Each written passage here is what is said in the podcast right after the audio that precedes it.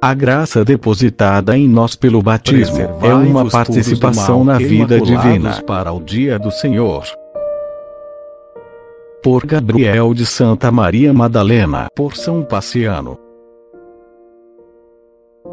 Se Jesus assim veio para nos santificar a todos, se a vontade de Deus é que todos sejam santos, então a santidade não poderá consistir em dons extraordinários. morreremos. Ao contrário, a santidade deve consistir em algo que todas as almas de boa vontade, ainda as mais humildes e simples, possam alcançar, amparadas com o auxílio divino pelo testemunho do a Senhor. A santidade é a perfeição da vida cristã. Isaac, Jacó, consiste no pleno desenvolvimento em nós da vida sobrenatural, cujos princípios são a graça santificante, as virtudes infusas e os dons do Espírito Santo.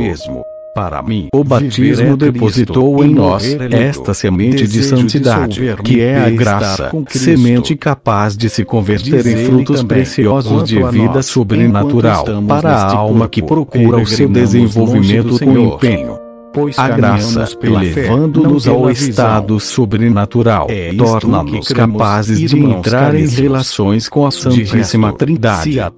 Quer dizer, de conhecer e amar a Deus, como Ele é em si mesmo, e como Ele se conhece e se ama. Como se pode ver, é portanto uma é nova é vida de conhecimento e de amor, que a graça a gera e alimenta em nós, vida que é uma participação na vida divina. que é próprio do homem homem, que Cristo e o que haverá de mais santo e mais é santificante do que estas relações íntimas com a Santíssima Trindade se encontra na culpa a tais alturas nos eleva a graça, dom concedido a todos os batizados. perder a vida, e a virtude a sustenta.